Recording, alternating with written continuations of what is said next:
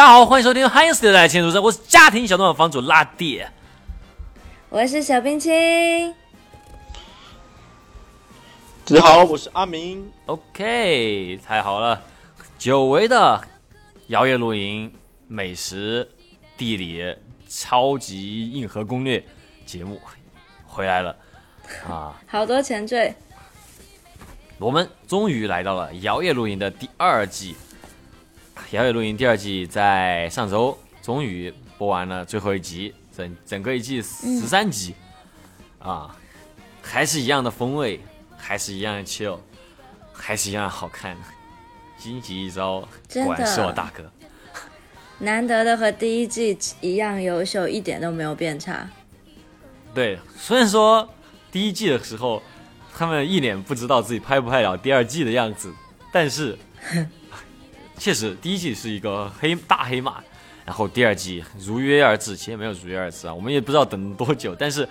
呃，中间还是有一段摇呃房间露营，对吧？但是对超监督超监督荆棘一招的房间露营，但是我们终于等来了第二季，然后现在也完结了。然后呢，在这期间呢，我也因为上一次做那个第一季节目的时候，我其实非常的痛苦。为什么呢？是因为我做那个节目的时候，我已经看完那个番两年了，然后我得倒回去重新刷一遍。然后这次呢，我们终于是边看边做功课，然后那这次你刷了几遍？哎呀，我刷了两遍，还是很痛苦，太痛苦了。呃，其实摇，其实这个节目我觉得做的特别痛苦的一大原因，是因为我们根本人就没有在那儿，我们完全得靠 Google 去去那个去去那边圣地巡礼。哎，其实还蛮像之前不要害怕，对有有了 Google 你就有了全世界。还是还是不要说这种话比较好。百度百度很好的，百度很好的啊。百百度百度说错了，好口顾口顾对，然后对这一季呢啊，它是收录了从漫画第五卷到第九卷，然后也是漫画时间的一月到三月的怎么总共六次露营啊。然后呢，我其实是很想像上次一样，一次性把它全部讲完的。但上次确实做的我很痛苦，做完之后我整个人腹肌都出来了。然后呢，这次呢，其实我也，我本来还想再挑战一下自己的腹肌的忍耐极限的，但我发现 我居然做不完这个功课，因为他这次的功课内容实在是太多了，我觉得比上次要多很多。呃，总共六次露营，其实有一次不算露营啊，但就总共六次大家一起出行吧。我们这一期呢只会做前三次，因为就这对，因为上次是总共六次，也是总共六次露营，总共我可能也就做了四页功课。这次六次，我现在前三次我都已经做了快四页了。对，天哪，你的一页是多少啊？对我用的是 single space 的十一码的字，Amazing，拉蒂，而且。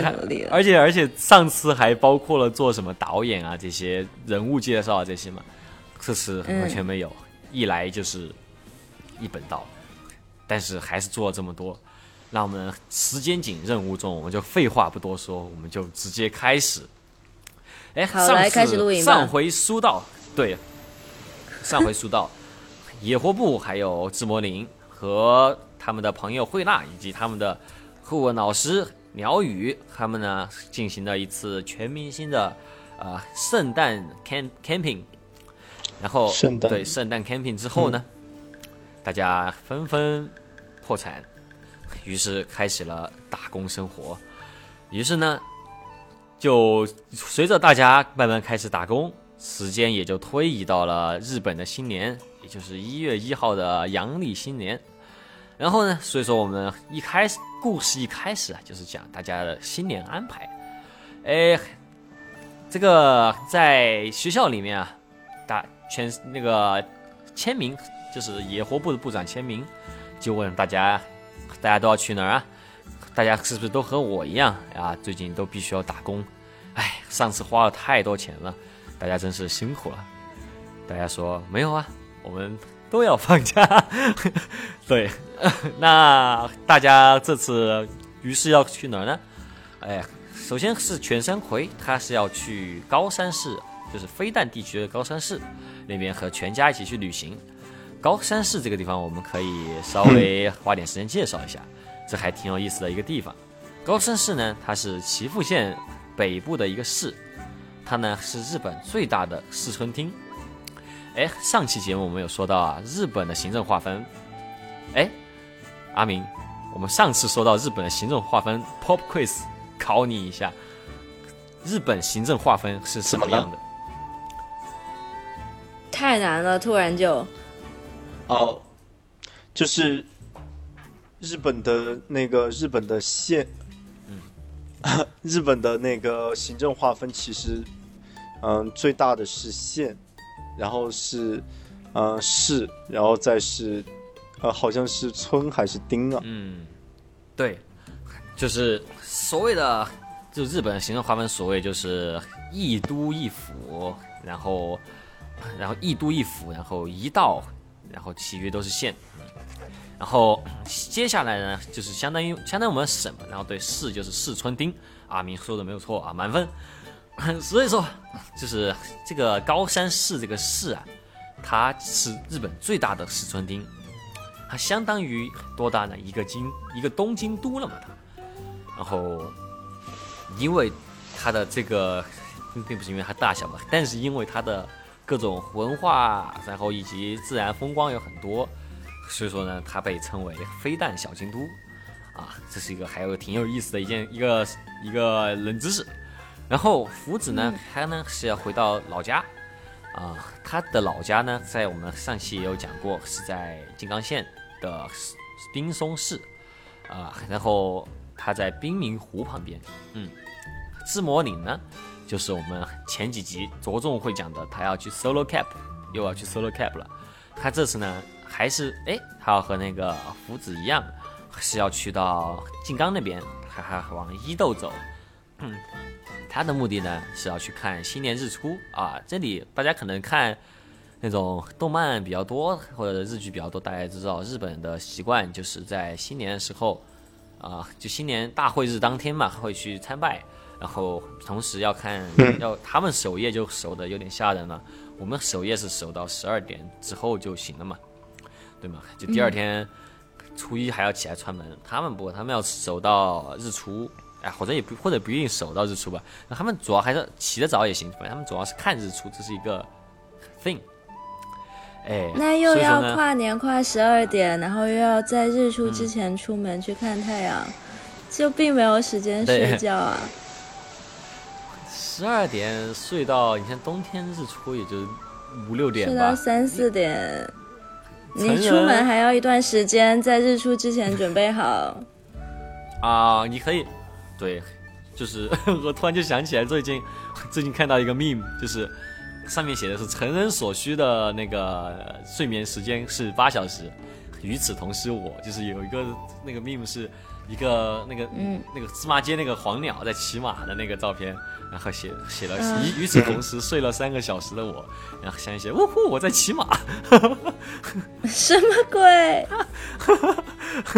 对对，成年人嘛，就也不需要睡那么多，也不长身体了，所以说，其实其实你其实经常小新的那个 TV 版里面不也是，他们守夜啊，看日出啊，这小新都起不来嘛，这反正可能就是他们新年一个习惯嘛。然后自摩里呢，这次就是要去看新年日出。然后惠娜呢，她大概也是宅在家里面。惠娜就是一个很爱宅家的人。嗯。然后呢，于是就只有我们的部长签名一个人要加班。那么，所以我们第一个设定群里的点就来了，让签名在除夕加班的这么一个黑心企业，也不是黑心企业，这么一个地方。圣地在哪呢？加班圣地在哪呢？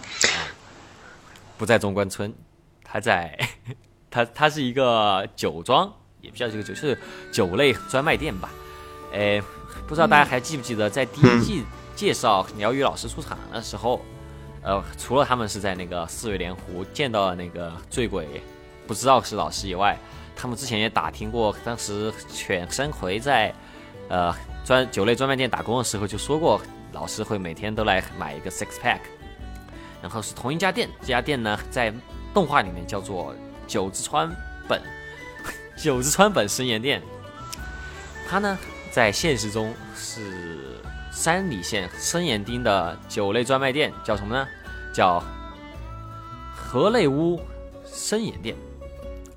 哎，然后是这个地方呢，其实在我其实，在查这个地方的时候，我已经看到，就是网上还蛮多那种专门摇曳露营的那种，就是圣地巡礼的那种的那种对网站，买家秀，买买家买家秀秀可还行，买家秀也蛮多的，vlog 蛮多的，对，但但是就是有很，我其实有很多人专门做网站来就是。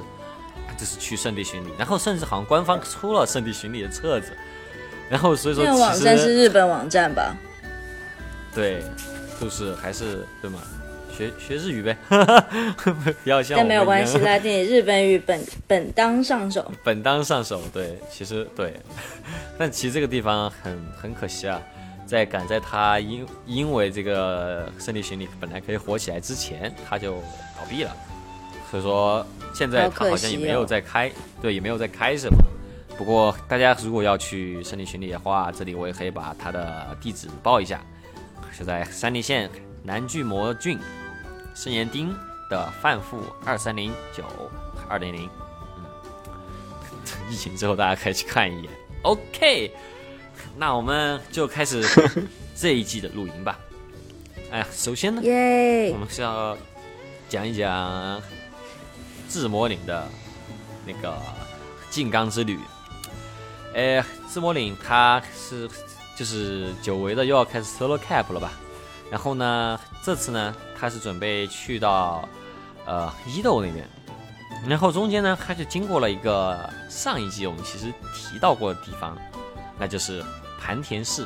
嗯，哎，上一季其实我们在哪儿提过呢？我们也说过嘛，就是这个作者阿弗洛他其实是。很喜欢狗狗的这么一个作者，上一季其实就提到了，在居根寺的时候，有个叫光前寺的地方，是，哎，进贡是供奉了一一个灵犬，啊，早太郎。然后灵犬早太郎之所以当时说要供奉他，是因为他曾经去了一个叫盘田的地方，去和一个猿妖进行战斗，所以说呢。他战斗的这个地方也有一个供奉他的一个是一个神社，叫做剑福天神神社，啊，也叫做比呃斯赖比斯赖比麦神社，对，斯赖比是供奉同一只狗狗。嗯，但这只狗呢，在居根市叫做早太郎，但是在盘田这边呢，啊，是叫做灵犬，叫做灵犬西平太郎，对。然后很有趣的一个点就是吸引那个，呃，自魔岭很想去的一个点就是，据说这里呢是饲养着，啊，这个西平太郎的三代目，啊，是个真正的狗。哎，但很但是呢，自魔岭去到那儿的时候呢，发现这只狗狗已经过世了啊，所以说其实大家现在去也不会看得到。嗯，哎，没有四代目吗？对，很奇怪，它是它可能传承方式并不是，并不是以那种生生下来小狗这样。OK，嗯嗯，那在这个这个神社呢，其实也有一些动画没有表现的一些有趣的一些点，比如说这个神社啊，有一个非物质文化遗产是他们的一个祭典，对。这个祭典是叫做什么呢？叫做剑剑福天神裸祭。裸祭听起来非常有意思啊！裸体的裸，哎，这个裸祭是看多裸啊？呃，没有很裸，只有 只有只有只有男男性会赤裸上，然后他们会缠那个腹带和那个就会有兜裆布吧，他们不会全裸的出现。它是一个可惜，是一个什么样祭典呢？它是农历的八月十日。那个之前那个周末会举办这个祭典，它跟这个灵犬西西平太郎的这个典故其实是有关的，是要去供奉这个西平太郎。呃，但关于为什么嗯会要有这个裸祭呢？我查了一下资料，然后也拜托一些朋友帮我看，发现日本的学学术界也不太清楚，他们也不清楚为什么大家要 要这么做，但是大家就还是每年都这么做了。就找点借口把衣服脱了。有一个有有个有趣的说法吧，就说是什么呢？之前说的是要就是祭奠这个西平太郎，所以说呢，在古时候啊，他们是要祭祀一个活人，然后去去给这个灵犬。但是呢，后来呢，好像明治之后，这个这个野蛮习俗又取消了。然后呢，这个他们赤裸上身跳舞这个舞叫做什么呢？叫做奥尼奥托里，奥尼奥托里，写作鬼俑啊。是干是是一个什么样的舞蹈呢？是被祭祀的人被救下来之后跳的开心的舞蹈。所以说，也许就是某种冥冥之间有这种关系吧，倒也是有一定的道理。所以具体是什么、我也不知道，那就这样吧。大家可以到时候去日本看一看。对，这已经是一个非然后可以学了以后发给我们。学了以后可以在网上发点舞剑，然后发给我们看一下。嗯，OK，哎，那么自摸岭继续前进。嗯，于是呢，他要，于是他第一天，或者说他本身，他本身只是打算待一天嘛，就是一月一号新年那一天。他的一个目的地呢是叫做御前旗的这么一个，呃，海海边的一个海港地区。嗯，然后呢，这个御前旗呢，它是在静冈县的，就是一个怎么说呢？就是它是一个东为骏河湾，南为远州滩的这么一个，相当于是分分割这么一个入海口的一个地方的一个海峡吧，那么海岸吧，嗯。嗯然后那里有一个比较出名的景点，就是御前旗灯塔，在第二集的时候也有展现过。啊、就在在在这个地方呢，嗯，它并没有，就是芝摩岭并没有停留太久，但是这个是我如果没有记错的话，是这个动画第一次有海海边的镜头，因为在山梨县嘛，哎，其实山梨县是不临海的，然后山梨子民子女呢，其实对海是非常有向往的，所以在动画里面，什么？明明是日本，满地都是海。啊，对，是。但你要这么说，我们住在北京，也没见我们老去天津看海，我们最多去一下 后海、什刹海。对对，其实就是一旦虽然说离海近，但可能他们还是很少去吧。其实也有表现，自摸岭它的整个手机相册里面全是各种各样的摆拍各种海，然后一片蓝色的这种相册的感觉，就还挺像我们去海边的感觉一样。然后他并没有做太多停留，于是就开始往，他就开始去准备去喝茶，因为毕竟是这种养老番嘛，喝茶才是重点。喝茶泡温泉，这个是他每次每次去露营，大家一定要每他们都一定会做的事儿啊。在海边喝茶泡温泉，哦，没有，他去往了挂川市。嗯，在动画里面，其实他有展现过一个故事，一个剧情，就是芝摩里妈妈让拜托他去买买茶，然后他呢、嗯去了一个叫挂川茶屋的地方。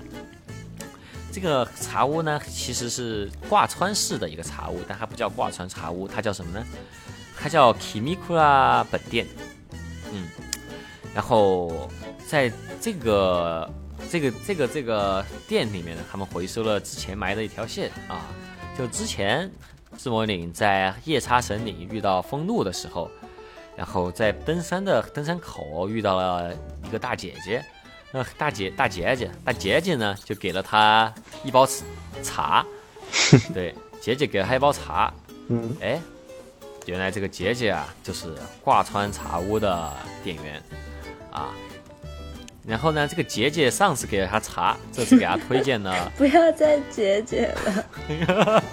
天津天津姐姐啊，这给了他，还给他推荐了两千日元以下的一个啊茶叶，叫做蜜藏啊。具体好不好喝呢，并没有评价，但是呢，他把紫魔林指向了他今天的一个露营地啊，叫做达龙洋海洋公园露营露营场。诶，在这个这个这个是真实真实露营场的名字，叫大龙阳海洋公园露营场。在剧里面他说的是龙阳森林露营地啊，这其实没什么道理，因为他明明是在海边啊，却叫森林露营地。对啊，对我其实不太清楚为什么就一定不能够把这些露营地的那个，可能还是真的很想露营地，就阿芙罗还真的很想露营地给钱吧。对，对啊，没给钱怎么能叫他的名字？以后我们电台也可以这样，就是我们之前不是都说那些什么各种品牌，我们都随便露出嘛。我们以后也是那种，就随就乱乱改一个字，什么 Five Guys 改成呃不改成 Five Five Five Good 呀，这之类的这种感觉。OK。那么这个达龙洋海洋公园海洋公园露营场，它是在什么地方呢？它是在福田海岸。嗯，福田海岸呢，它这个地方啊，其实很有意思，就是在新年的看日出的时候，福田海岸呢会专门在新年这一天搭起一个红色鸟居。嗯，啊不是，其实岁末就会搭起，就是为了大家可以看新年日出的时候从鸟居那边看过去。哇，好有仪式感！对，就就还挺就还挺棒的吧。然后在这个露营场呢，呃，就完全是一个在海边的露营场，就真的是把自己帐篷就搭在了沙滩上。这个是我还蛮向往的一种露营。真的听起来好快乐。对，哎，在这次露营场的一个露营期间呢，其实智魔林也有给大家介绍一些冷知识。不知道大家还记不记得第一季第一集啊？智魔岭他有跟我们讲过，会要使用呃，就是橡橡果，就是树上掉下来松果来做助燃器。然后在海边的时候呢，对海边其实很难找到这种松树嘛，嗯，所以说用什么做助燃器呢？这次呢，他给我们介绍了一种叫 feather stick 的做法，叫柴花的这种做法，是怎么做的呢？是把劈成细条的木材啊，用小刀削出来羽毛状，然后是变成一个助燃器啊。这是我这我觉得还挺难的。哎，感觉和松果有异曲同工之妙，都是把它弄成那种花的形状，然后就碎碎的，很好燃。对我我感觉也是一个技术活吧，因为它真的是刮的很好看，就刮成彼岸花那种感觉。毕竟动画片嘛，就像那个嗯鼓浪屿的芒果一样，啊啊！鼓浪屿芒果加酱油的那种。不加酱油啦，奇怪。OK，呃，那我们在这里啊，其实还有这个他看日出的这个戏码呢，之后我们会讲。在看日出之前，我们先讲讲与此同时野活部在干嘛吧。嗯，新年哦当天野活部，哎，他们呢，包括签名也是有自己的活动。虽然说他们没有出去露营吧，但是在深岩县的野活部的各位，包括辽云老师，以及第一次出场的犬山葵的妹妹朱莉啊，他们还去到了深岩山看日出。嗯，深岩山呢是在日本山梨县南南巨摩郡的深岩町和早川町交界的一座山，然后海拔高度是有一千一百五十三米，然后也是这个深岩山其实就是当地的日岩中总奔山久远市的一个山号。嗯，其实这个还挺有意思的，给我们展现了一下，就日本这种，如果你要去神社里面去，就他们去九九远寺嘛，你就去神社里面去看日出、看做参拜的这么一个，就是一些乐趣吧。呃，就是参拜这些，当然就还是普通的参拜，嗯，但是有一些有趣的一些习俗，就发现，就让人发现啊，果然全世界人民果然都还是喜欢谐音梗的。就是什么呢？他们上到山上之后啊，大家就去买新年团子，就是一个签子穿着团子的那种，就一串团子嘛。然后呢，在新年当天，这团子给你的时候，店员会把这个签子下面啊给剪掉一截。哎，签子在日本的日语读音是“ “kushi”，”，就是苦死的意思的一个谐音梗。对，谐音是苦死。然后剪断这个苦死啊，是祝你好运的这么一个寓意啊。啊，对，哎，其实我感觉我们新年好像也有蛮多这种谐音的这种寓意的东西吧，比如说什么福到了之类的这种。哦，对，真的就谐音。对，还有什么年年有余那种，都是讲年年有余。对对对对。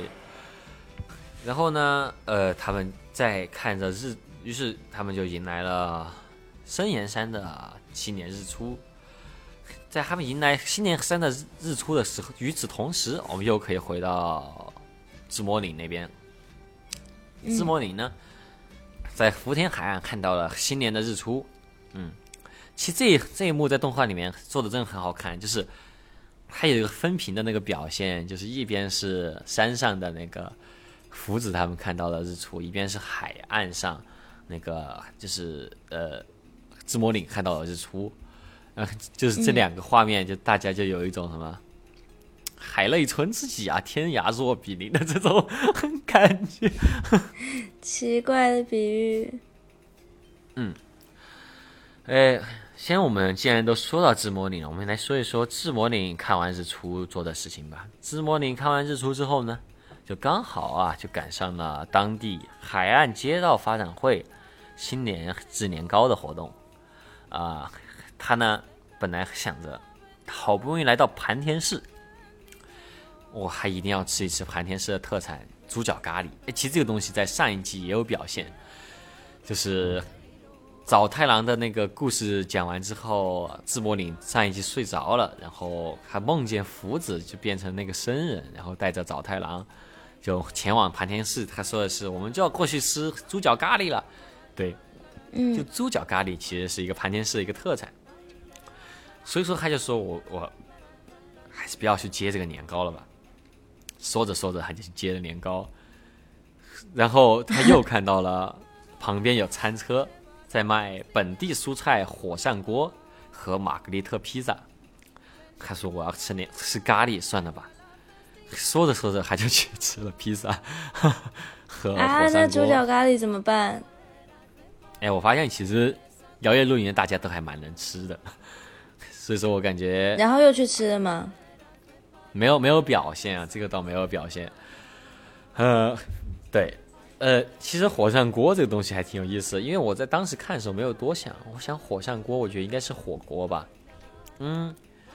但让我多想一下的是，因为它的下一个是法，是一个玛格丽特披萨，我就觉得，哎，火锅火锅餐车还卖披萨，啊，其实然后我就查了一下，果然火锅火上锅是洋洋食，啊，是法国美食，对，呃，大体上是什么啊？其实，对，它是一种法餐，是怎么做呢？是把牛牛肉牛牛牛牛肉，牛肉。牛肉。倒入用蔬菜和香料调味过的清汤里面，然后长时间炖煮出来的这么一个东西。然后本地蔬菜火山锅就是用本地蔬菜去拿到里面去煮，对，这就是火山锅，其实也就是一个鸡汤烫白菜那种感觉的东西。嗯，哈哈哈蔬菜汤泡烫烫牛肉。没有牛肉应该不会在这个锅里面吧？对，它主要是做在汤底的一个东西。OK，好。与此同时，在深岩山看完日出的各位又在干嘛呢？就是签名啊，在看完日出之后，大家都还正在享受日出的余韵的时候啊，签名就说：“走吧，我们下山吧。”大家就说：“哎，你着你着啥急呀？”他就说：“哎，我们要去赶着看第二个日出。所谓的第二个日出，就是所谓的钻石富士。钻石富士是什么呢？因为富士山是一个挺高的，就日本应该是日本最高的山了吧？对，不负责任讲，确实就是啊。所以说呢，在山梨县某个角度，如果你去看那个是哪个角度呢？在山梨县的富士川町高下地区，你会看见本来是七点七点钟的日出，你可以在七点二十的时候看到第二个日出从富士山山顶出来。然后富士山是火山嘛？奢侈。对，富士山是火山，所以说它冒出来那么一点从火山出来的那种尖尖的日出，看起来像钻石一样，叫做钻石富士。嗯，当然他们没有看到，因为他们七点钟开车还是要开五十分钟过去。对他当时签名计算错了时间，以为是七点五十，其实是七点二十。然后一路那那一路作画还挺有趣的，画了很多那种车子漂移的那种画面啊，就哦还画的挺好的，惊奇一招挺厉害的啊。但我觉得在漫画里面表现没有那么那个，我感觉是动画组的一个乐趣的一个兴趣吧。嗯，OK，那既然都说到这里了，我们就可以开始说一下年后大家的在做什么了。其实年后露营呢，所谓的第三个露营，这一季的第三个露营呢，其实是紧接着自摸岭的 Solo Cap 的。自摸岭呢，在福田海岸看完日出之后，想着差不多该回去了，结果他妈妈打电话回来说，就因为新年嘛，然后呢，他们回家的路呢堵车了，然后、呃、不是堵车了，哦哦是是因为雪，，雪太大了，堵住了。对，下雪了，路封了，就说，呃，等就自摸岭的爷爷是常年都在外面露营嘛，就说你爷爷正好三号要回家，就到时候开车来接你。于是呢，他就这么无端的多出来了两天露营时间。这个时候呢，哎，福子就说，啊，你其实可以来，就他正好福子也说他自己要回老家嘛，冰松市。然后冰松市也在井冈，就说你要不就是他三号的时候，要不到我家来住一下。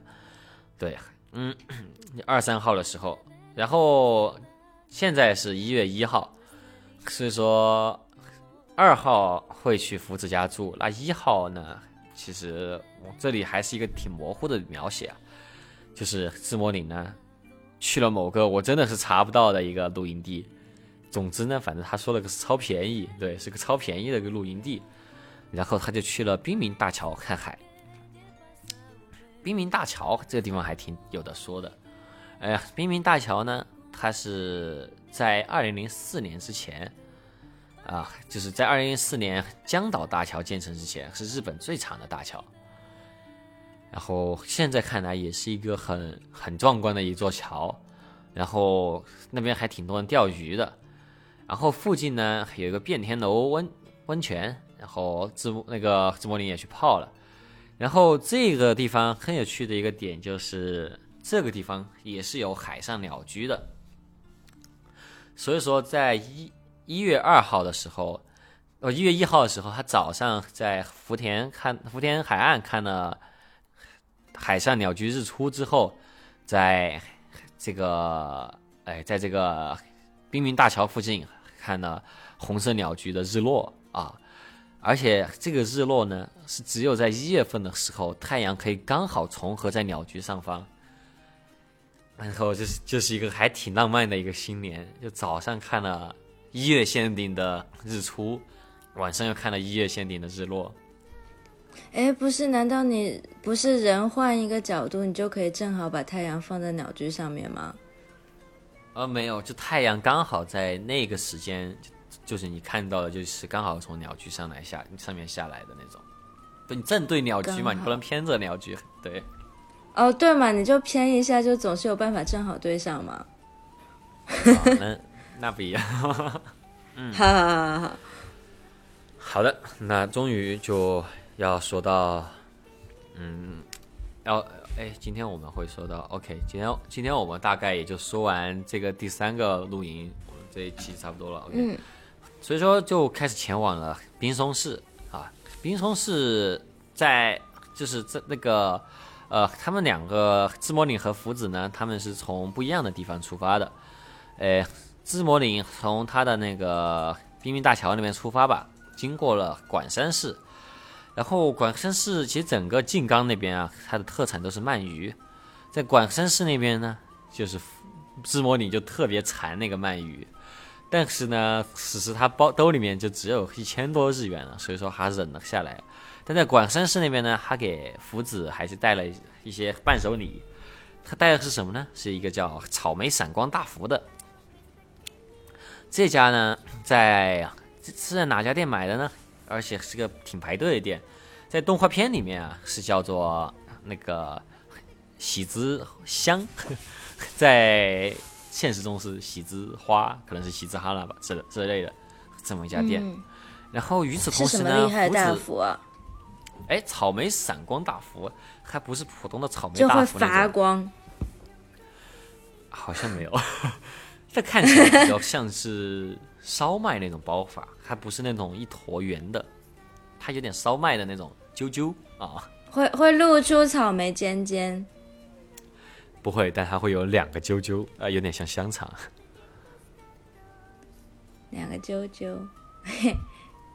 对，然后与此同时，福子呢也没有空着手，他呢从南布丁，他家是在南布丁嘛出发，然后到了契鹤站转车，在这里呢，他在动画里面没有看清楚表现的是什么一家店，一个一家大盘烧啊，但是呢，他是到了现实中叫做藤田屋的大盘烧里面，啊、买了一个大买了一个大盘烧，呃，他呢。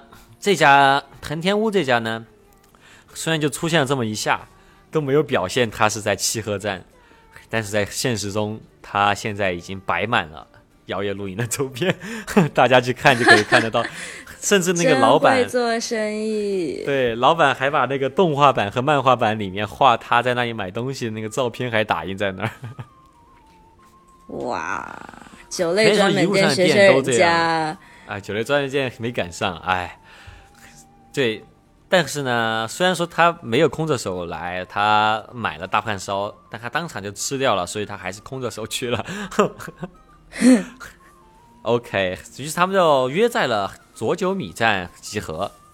哎，佐久米站是我觉得这一季第一个让我特别动容的这么一个一个旅景点。哎，为什么这个地方其实其实是很有名的一个地方，大家可能会在小红书啊或者什么地方有看，之前就有看过。就日本有个铁道，还是在海边的铁道，然后呢，那个上面会停满了海鸥，然后火车经过的时候，海鸥就会全部飞起来，然后就飞的就是大家满脸都是，然后整个火车冲过来的时候那，海鸥就像散花一样散开，那个地方听起来特别浪漫，就叫就是嗯佐久米站。哦，要去巡礼，可以。然后有趣的就是在在这个昨在于是他们就去到了他的那个福子奶奶家嘛。福子奶奶家之前呢，他们终于啊完成了自摸岭吃鳗鱼的这么一个心愿。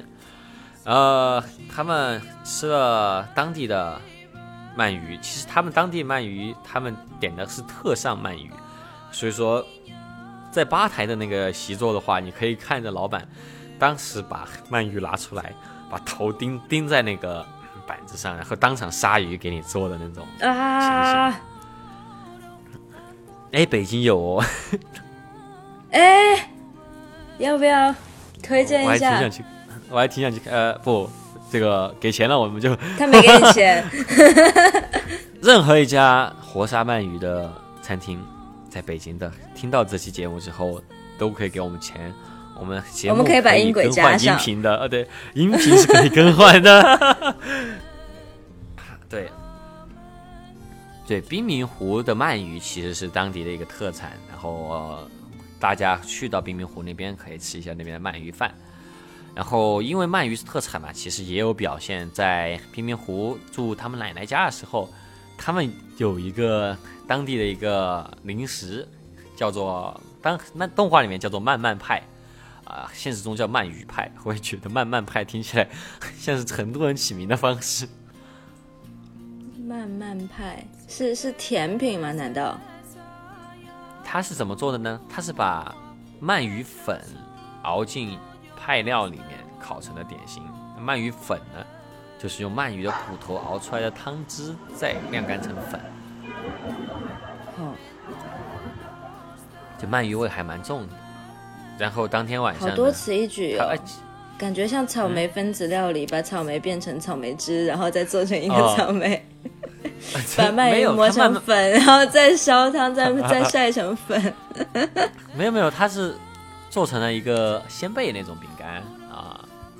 哦，那种对对对，还没有没有没有没有做成鳗鱼，还 没有做成鳗鳗鱼，什么什么闪翠鳗鱼了。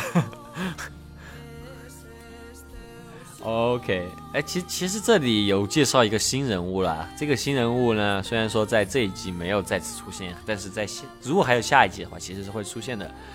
就是福子的青梅竹马小林，嗯，嗯，晚上的时候，他们和小林呢去了一个瞭望台，去看了一下冰明湖，然后这个静冈旅行就结束了。嗯那今天呢，我们讲了，虽然说我们讲了三个，嗯，三三个录影期都是发生在，主要是发生在静冈，但是呢，大家假期回去之后啊，其实还介绍了不少关于日本特产的知识。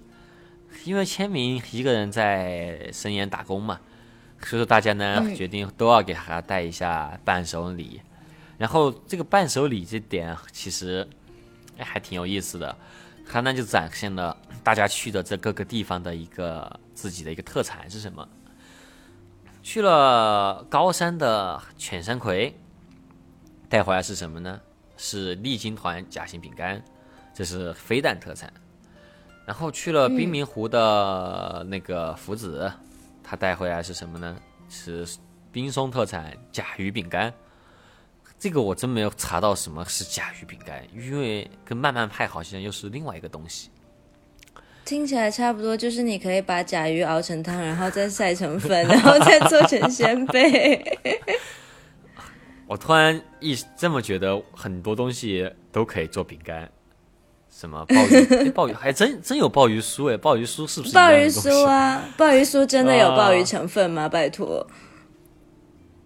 有吧？